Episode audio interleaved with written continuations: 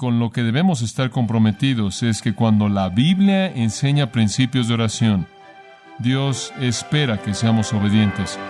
Sea que podamos entender el misterio o no de cómo esto funciona, no importa.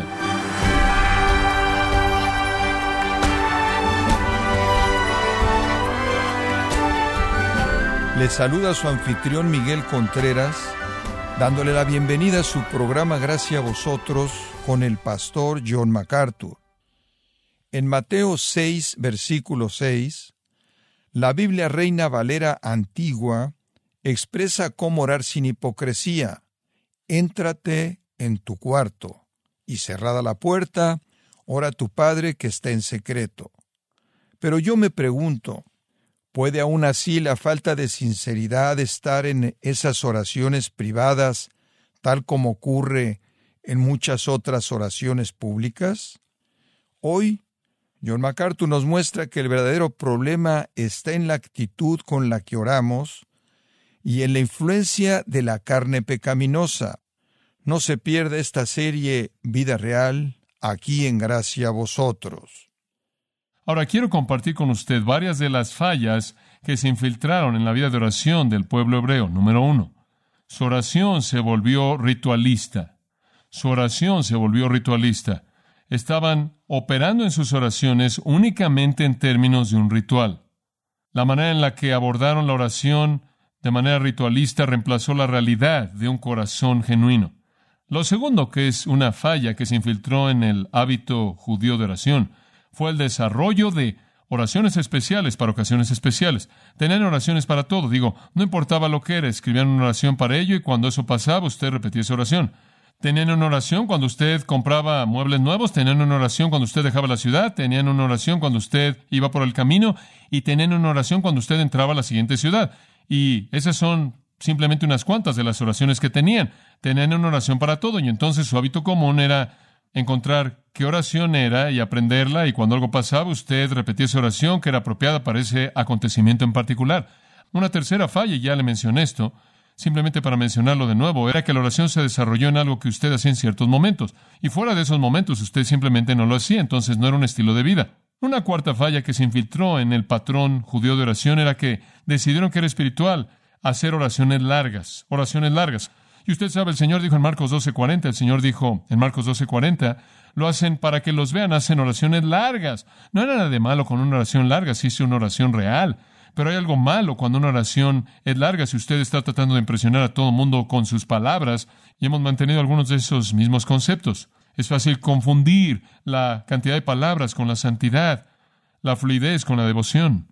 Eso llevó a una quinta falla en sus oraciones, una tendencia a imitar una repetición vana de los paganos. Y sabe una cosa, el enfoque pagano a la oración es que usted sigue repitiendo hasta que Dios se cansa de oír y hace lo que usted quiere. Eso básicamente es la idea. Simplemente síguelo haciendo y haciéndolo y diciéndolo y diciéndolo hasta que Él se canse tanto de decirlo que finalmente reacciona. Estaban más preocupados por lo que estaban diciendo y cómo se oía y estaban más preocupados por la repetición misma de lo que estaban acerca del Dios a quien ellos fingían hablarle. Pero la peor falla y la final es que oraban para ser vistos por los hombres, no oídos por Dios. Esa es la falla primordial. Créame, si hay soberbia en el corazón humano, su sistema de oración realmente lo alimentaba. Ese tipo de sistema alimentaba la soberbia espiritual con tanta prontitud. Observa el versículo 5. Dice en el versículo 5, les encanta orar. Ahora, a primera vista, se oye tan maravillosa porque les encanta orar. Pero la pregunta es, ¿por qué amaban orar? Amaban orar porque amaban a Dios. Amaban orar porque los llevaba a la comunión de su presencia bendita. ¿Por qué amaban orar? No amaban orar por ninguna razón buena. Amaban orar para ser vistos por los hombres. Ahora podría resumir estas seis fallas y sus oraciones en las dos afirmaciones que Jesús hace. Jesús condena sus oraciones en dos fallas. Una, veámoslas. Versículos 5 y 6 estaban haciendo oraciones centradas en sí mismos. Oraciones centradas en sí mismos. Y me imagino que la soberbia siempre es la falla fatal, y ciertamente lo fue en este caso. Ve el versículo 5. Y el pasaje entero se va a abrir a usted ahora. Y cuando ores, no seas como los hipócritas, porque ellos aman el orar en pie en las sinagogas y en las esquinas de las calles para ser vistos de los hombres. De cierto os digo que ya tienen su recompensa. Ahora escuche, ¿entiende usted lo que él quiere decir? Observe la palabra cuando. La ve en el versículo 5 y cuando ores, la ve en el versículo 6, cuando ores, la ve en el versículo 7, cuando oréis. En otras palabras, no es sí. El Señor asume que usted va a orar. Eso es tan normal y natural para un creyente como cualquier otra cosa. No es algo que usted tiene que pedir a los creyentes que hagan, es algo que hacen porque tener comunión con la fuente de su vida es algo normal. Pero cuando ores, Él dice, no seas como los hipócritas, no seas un farsante. Y puede haber mucha farsa en la oración, mucha. Sea público o privada, puede ser falsa, no sincera, menos que genuina. El comentarista antiguo Uker dijo, y creo que es una gran afirmación, él dijo, y cito, el mayor peligro para la religión es que el viejo hombre se vuelve religioso. Fin de la cita. El peligro más grande para la religión es que el viejo hombre se vuelva religioso. Puede ser el farsante que enmascara el corazón malo. Ahora, ¿qué es la oración centrada en uno mismo? Véala.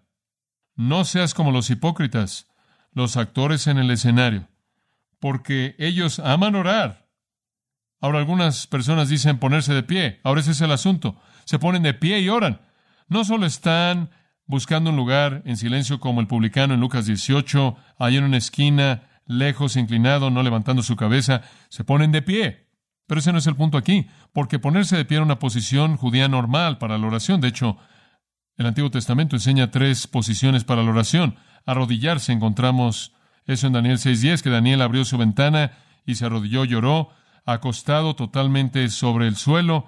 Encontramos inclusive a nuestro querido Señor haciendo eso. Pero la tercera y quizás tan común como las otras era ponerse de pie. Orar de pie era muy común, ese no es el punto. Porque aman el ponerse en pie, eso sería muy normal. Nadie pensaría algo de eso si estuvieran de pie. El Talmud de Babilonia dice que algunas veces un judío se ponía de pie y oraba por tres horas, muy común. Otros dicen, bueno, no, el pecado aquí es que aman orar de pie en las sinagogas. No, ese no es un problema tampoco porque la sinagoga era el lugar en donde mucha gente se ponía de pie y lloraba.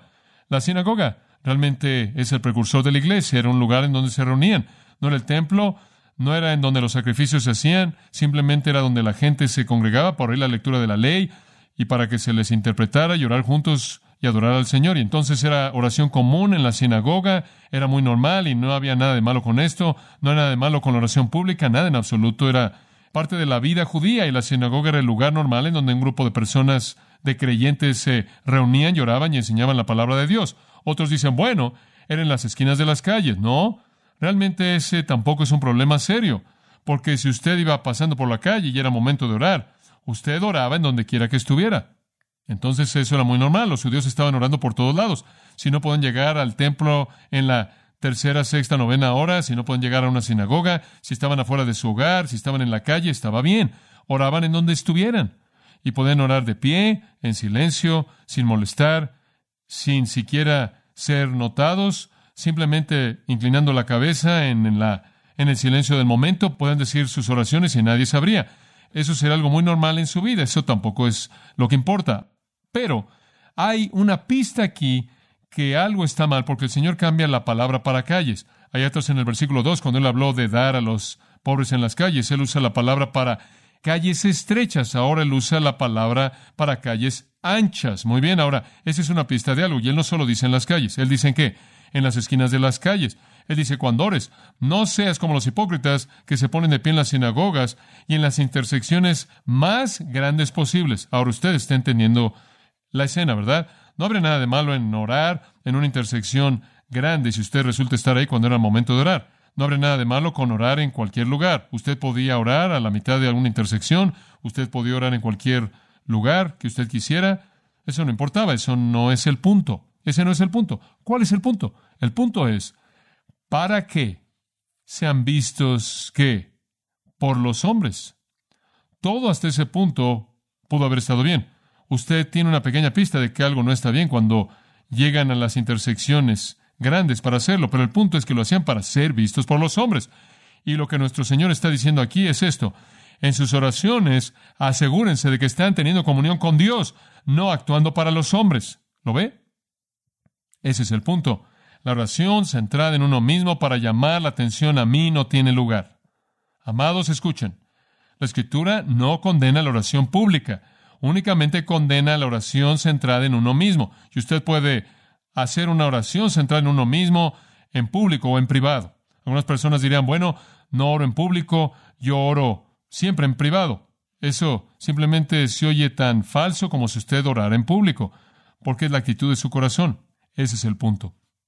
Ahora, lo hacían para ser vistos por los hombres. En segundo de Crónicas 6, usted tiene una oración hermosa pública. En Nehemías 9, una hermosa oración pública. En Hechos capítulo 4, la iglesia se reunió para orar. Oraron públicamente, oraban en la sinagoga. Nuestro querido Señor hizo oraciones privadas a Dios en la presencia de los doce, nos dice en Lucas 11. Eso no es anormal, es la actitud. Y él dice al final del versículo 5, ya tienen su recompensa. ¿Qué quieres decir con que tienen su recompensa? Bueno, querían orar ante los hombres para recibir la alabanza de los hombres y la recibieron y ahí está. Y es una palabra de negocios que significa una transacción cerrada que ya recibió su recibo. Recibieron su recompensa. Dios no les debe nada. Nada. Oración centrada en sí mismos y son recompensados de manera total con el aplauso humano.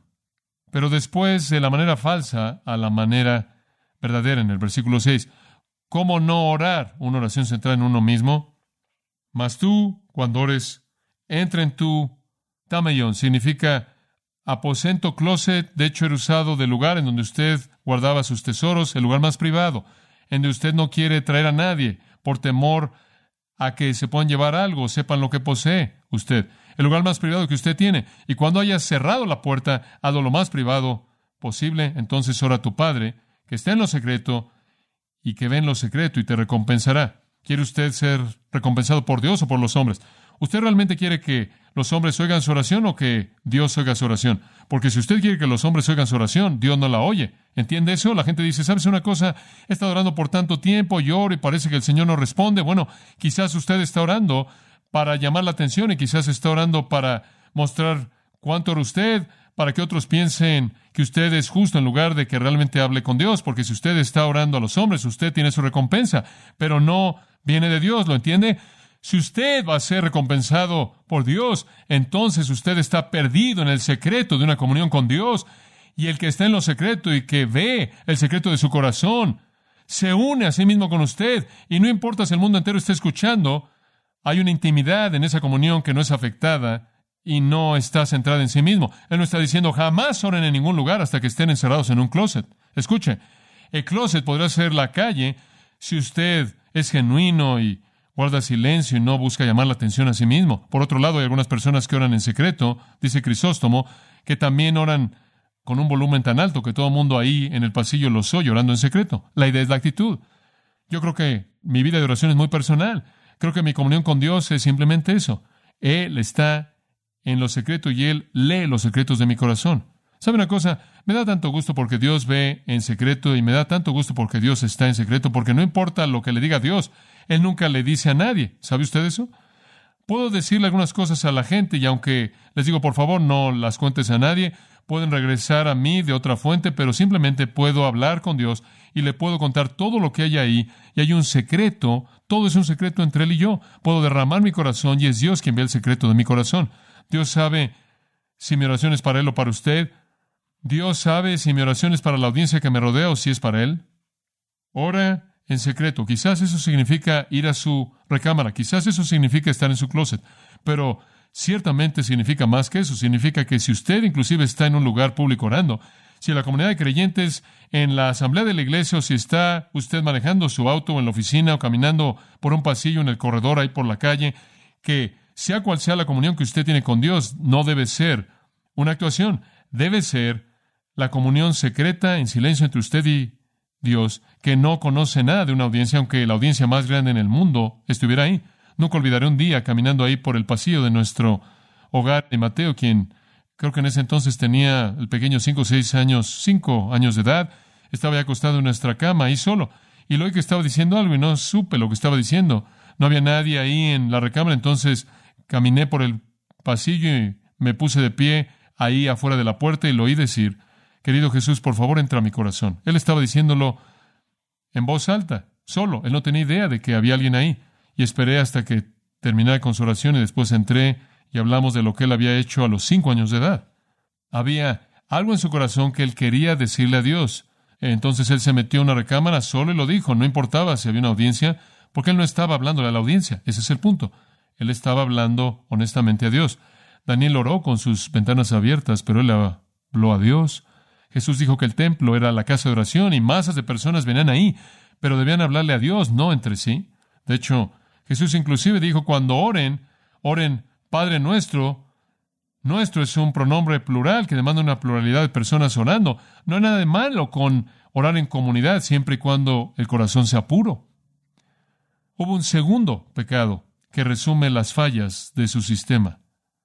No es la oración centrada en uno mismo, es una oración centrada en un sistema. Y quiero simplemente mencionar de manera breve esto. Una oración centrada en un sistema. Si usted ora a Dios a partir de un corazón puro en secreto, el Señor lo va a recompensar a usted. Oh, qué promesa tan tremenda es esa. Él derrama su bendición en aquellos que son puros de corazón, conforme sus oraciones son puras, entonces Él bendecirá su vida. Y ahora Él dice, la segunda falla que evitar es una oración centrada en un sistema. Y quiero apresurarme a añadir que la hipocresía no es solo el pecado del cual Jesús habla. Uno es, en cierta manera, la indiferencia. Uno exagera la oración y el otro la minimiza. Uno dice, voy a exagerar, voy a hacer todo una actuación de la oración. El otro dice, bla, bla, bla, bla, bla, y simplemente son palabras sin significado. Y de nuevo Jesús pinta un contraste vívido. El versículo 7 es la manera falsa. Llorando, no uses vanas repeticiones. Por cierto, la palabra es batalogueo y la primera parte bata también viene de un verbo, batarizo. Significa tartamudear. Y cuando los griegos hablaban la palabra griega, los griegos querían hablar de uno que no tenía educación. Usaban la palabra bárbaros porque todas las personas sin educación con idiomas extranjeros no eran comprensibles para ellos y se oía como si lo único que estuvieran diciendo era bárbaro, bárbaro, bárbaro, y entonces bárbaros se volvió la palabra para bárbaro, y entonces estos términos bar, bata, bárbaro, bata, bata, en cierta manera son onomatopéyicos. ¿Se acuerda de lo que eso significa? Onomatopéyico, en donde la palabra significa como se oye, como bzz, en una abeja y demás. Bueno, estas son simplemente palabras que indican algo que se dice, y entonces él dice, cuando oren, no repitan y tartamudeen términos sin significado, como los paganos que piensan que serán oídos por ulogía, por hablar mucho. En otras palabras, piensan que sus dioses son intimidados y son molestados y presionados para que respondan debido a la repetición. Ahora, permítame apresurarme a añadir esto. No hay nada de malo con la repetición si está bien. Pablo oró tres veces la misma oración por el aguijón en la carne. Escuchen, Mateo 26, 44, Jesús regresó al huerto y la tercera vez hizo la misma oración al Padre. En Lucas 11, el hombre rogó una y otra y otra vez con repetición constante por su necesidad y fue satisfecha. Sea cuando es el clamor honesto de un corazón cargado, es legítima. Cuando es la repetición sin pensar de repeticiones pseudoespirituales, no sirve de nada. No estamos presionando a Dios, ni es necesario que nosotros estemos informándole constantemente acerca de cosas como si no supiera. Esta era una práctica común en las religiones paganas, inclusive en el Nuevo Testamento. Dice en Hechos 19 que por dos horas las multitudes estuvieron ahí en el teatro y gritaron, grandes Diana de los Efesios, grandes Diana de los Efesios, grandes Diana de los Efesios. Siguieron diciéndolo una y otra vez por dos horas sólidas. Se puede imaginar lo que pasó después de eso. Y los judíos estaban haciendo lo mismo con el Shema y el Shemonés rey. Después de un funeral musulmán, no es raro que la gente se congregue después del funeral y diga Alá el Alá, lo cual significa Dios es Dios, y repitan eso tres mil veces antes de que se vayan. Los budistas son conocidos por colocar una oración escrita en una especie de cilindro y darle vuelta o dejar que sea volteado por el viento y cada vez que gira el Dios supuestamente está oyendo la oración. Y he visto inclusive entre esas personas con quienes yo mismo tengo comunión y quizás he sido culpable de repetir palabras sin pensar antes de comer o antes de dormir o en la mañana o para alguna oración rutinaria para abrir una reunión o lo que sea. Todos podemos caer en el patrón de tratar la oración como algo hacia lo cual somos indiferentes, así como podemos ser hipócritas. Le voy a decir una cosa. Si el Señor apareciera y dijera, John, quiero tener una cita contigo y quiero que vengas y quiero que me digas lo que hay en tu corazón. Y el Señor estuviera en un lugar y yo solo tuviera un poco de tiempo y yo entrara y dijera, oh Señor, esta es una oportunidad maravillosa. Le voy a decir una cosa, seguro le diría lo que quiero decirle, no entraré ahí y diría muchas cosas. No diría, bueno, me voy a acostar y todo eso, no, repetiría cosas, hablaría y abriría mi corazón, escuche, no es menos la verdad cuando oro que cuando entro en comunión con Él, ¿no es cierto? Y mis pensamientos y mis palabras deben ser exactos y precisos y de corazón y apasionados y traer la carga real de mi alma. No trate usted la oración de manera indiferente como los paganos. No trate presionar a Dios al convertirlo en algún tipo de encanto y no sea hipócrita en algún tipo de repetición. Pensaban que serían oídos por hablar mucho. Apagaban sus mentes y simplemente repetían. Y si tan solo seguían diciéndolo y diciéndolo y diciéndolo, eso era lo que se necesitaba. Únicamente. Bueno, en caso de que piense eso, versículo 8, no seáis como ellos, porque vuestro Padre sabe de qué cosas tenéis necesidad antes que vosotros le pidáis. Dios no necesita eso. Él conoce su necesidad. Usted no tiene que presionar a Dios.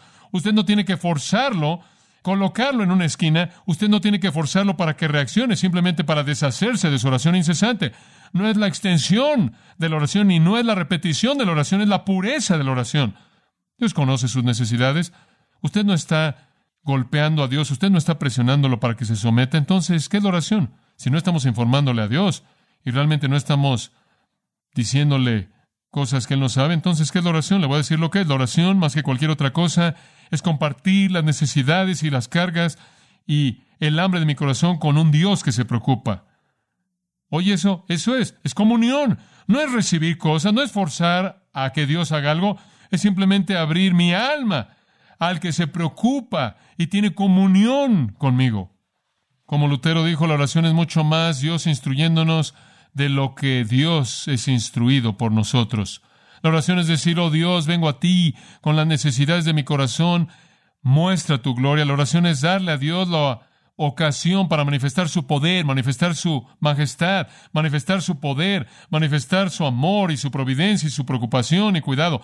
Dios hará cosas y no podremos glorificarlo si no hemos tenido comunión con Él acerca de esas cosas.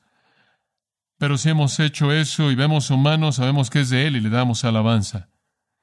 En conclusión, ¿qué nos está pidiendo Dios? ¿Qué está diciendo Jesús? Él está diciendo cuando oren en primer lugar, ora con un corazón devoto, un corazón devoto. Eso es un motivo puro buscando únicamente la gloria de Dios. En segundo lugar, un corazón humilde, buscando únicamente la atención de Dios, no de los hombres. En tercer lugar, un corazón de confianza, sabiendo bien que Dios ya sabe todo lo que usted necesita y con simplicidad semejante a la de un niño, en fe usted simplemente lleva su corazón a Él y espera la muestra majestuosa de su respuesta gloriosa. Y yo creo que si usted ora en esos términos, al final del versículo 6, Él dice, y Él te recompensará. Él lo recompensará a usted. ¿Sabe una cosa? D.L. Moody dijo una vez que él recibió tantas bendiciones de Dios que un día hizo una oración muy corta. Esta fue su oración. Detente, Dios. Amén. Eso fue todo. Demasiado. Demasiado. Quizás ese día vendrá cuando podamos decir, detente Dios, porque estamos ahogándonos en su bendición, si aprendemos a cómo orar, como Jesús enseña aquí. Inclinémonos juntos. Padre, sabemos que no podemos comenzar a orar a ti en absoluto, a menos de que conozcamos y amemos al Señor Jesucristo, y ahí es en donde los fariseos estaban mal, porque sabemos que Jesús dijo, Nadie viene al Padre sino por mí. Sus oraciones nunca fueron más allá de sus propias mentes porque no fueron a través del Hijo. Las nuestras no pueden tampoco llegar a ti a menos de que conozcamos y amemos al Hijo, quien es el sumo sacerdote, quien es nuestro acceso, quien nos da valentía para acercarnos ante el trono de la gracia en el tiempo de necesidad. Todas las oraciones son hipócritas, todas las oraciones no tienen significado, son repeticiones de palabras si no son en el nombre de Jesucristo.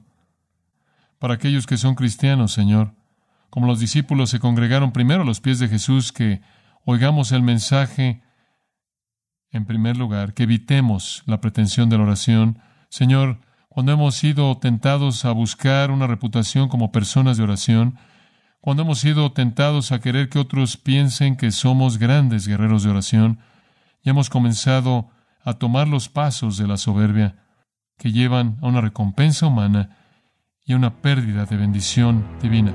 Que nunca busquemos hacer ninguna impresión en absoluto en los hombres, que nunca busquemos ser conocidos como grandes personas de oración, que simplemente seamos personas de oración, contentos con que tú, quien ves en secreto, conoces nuestros corazones. Que Señor ni siquiera caigamos en eso, esa trampa fácil de repetir palabras sin significado cuando tenemos una audiencia con un rey majestuoso del universo que capturemos el significado e importancia de esa audiencia y que toda palabra cuente conforme te hablamos. Oh Dios, te amamos, te damos gracias por el privilegio de la oración mediante Cristo. Amén.